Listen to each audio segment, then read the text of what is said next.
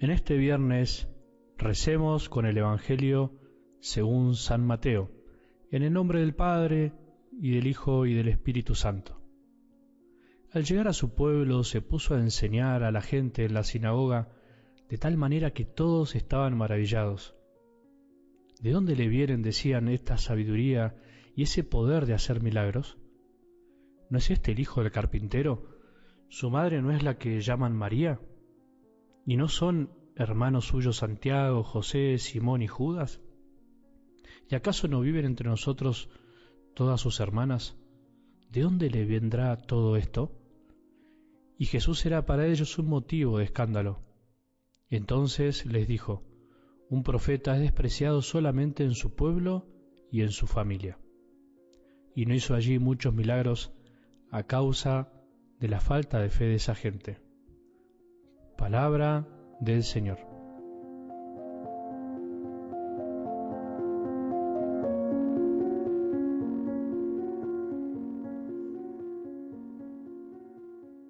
Seguimos profundizando, ya al terminar esta semana, lo que nos enseña la palabra de Dios sobre ella misma, sobre el valor que tiene para nosotros, sobre la influencia que puede dar en nuestro corazón para nuestra vida de fe, para aprender a conocernos y profundizar.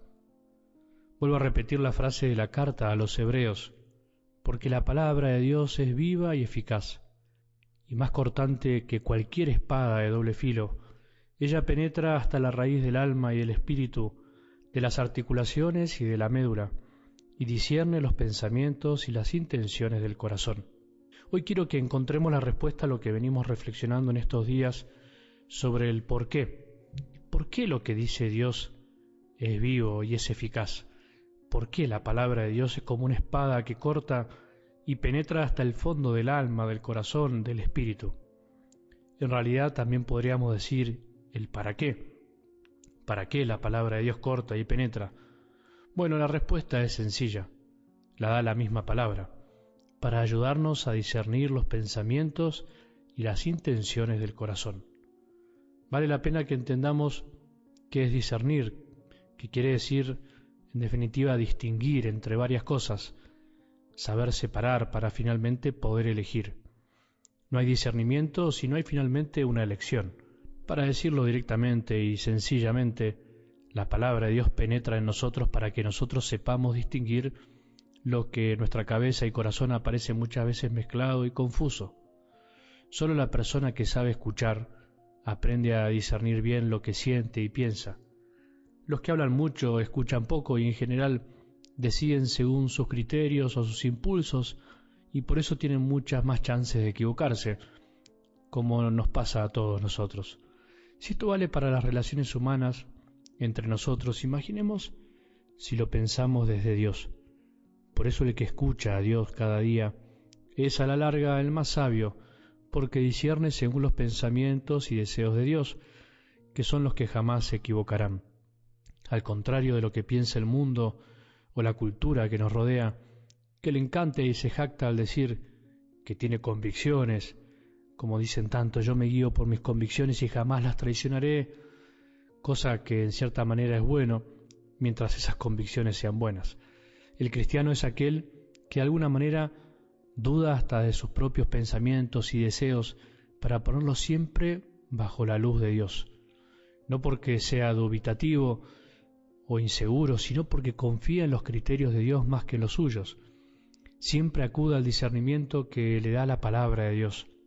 Eso sería lo ideal, pensar y sentir lo que piensa y siente Dios para decidir lo que más nos conduzca al fin para el cual fuimos creados, amar y ser amados como Él nos enseñó.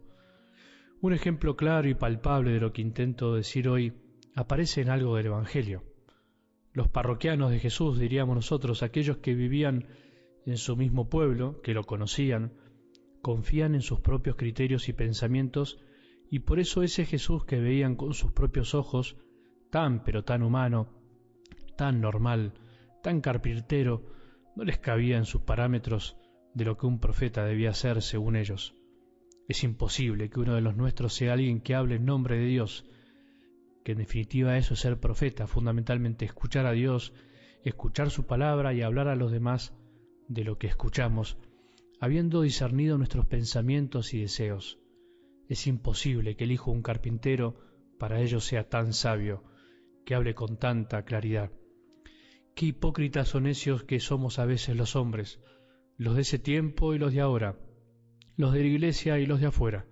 Muchas veces podemos ser como veletas que vamos tras pensamientos o sentimientos que no son los de Dios porque no sabemos discernir.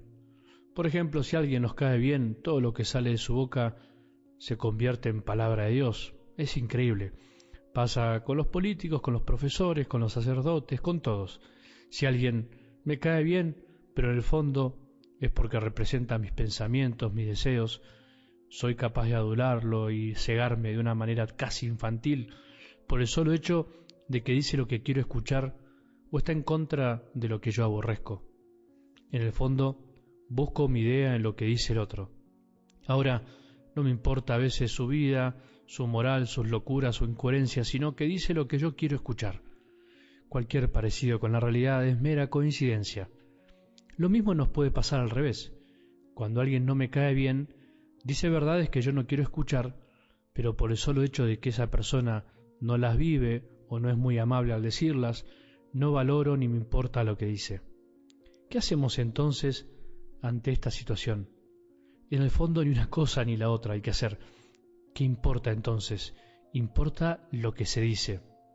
Cuanto más verdad es una verdad, menos importa quién la dice, decía un santo. Jesús fue rechazado por lo de su pueblo, por sus parroquianos, diríamos nosotros, como nos pasa a nosotros en nuestras familias, en nuestras comunidades, en nuestros ambientes, porque muchas veces no podemos superar esos obstáculos tan obvios, tan humanos, pero tan difíciles de saltar. Dios quiso hacerse normal como uno de nosotros y por eso se hizo hombre. Dios quiso hablarnos normalmente y por eso tuvo boca y corazón. Jesús fue un hombre sin dejar de ser muy, pero muy Dios. Nosotros podemos ser hombres y mujeres muy de Dios, muy profetas, sin dejar de ser humanos, por supuesto. Es más, es signo de que estamos siendo profetas y seguimos siendo hombres y mujeres con todas las letras. Aprendamos a escuchar a todos, porque más allá de la palabra de Dios escrita, Dios nos habla por medio de todos, incluso de los que a veces despreciamos o no comprendemos. Que tengamos un buen día y que la bendición de Dios, que es Padre misericordioso, Hijo y Espíritu Santo, descienda sobre nuestros corazones y permanezca para siempre.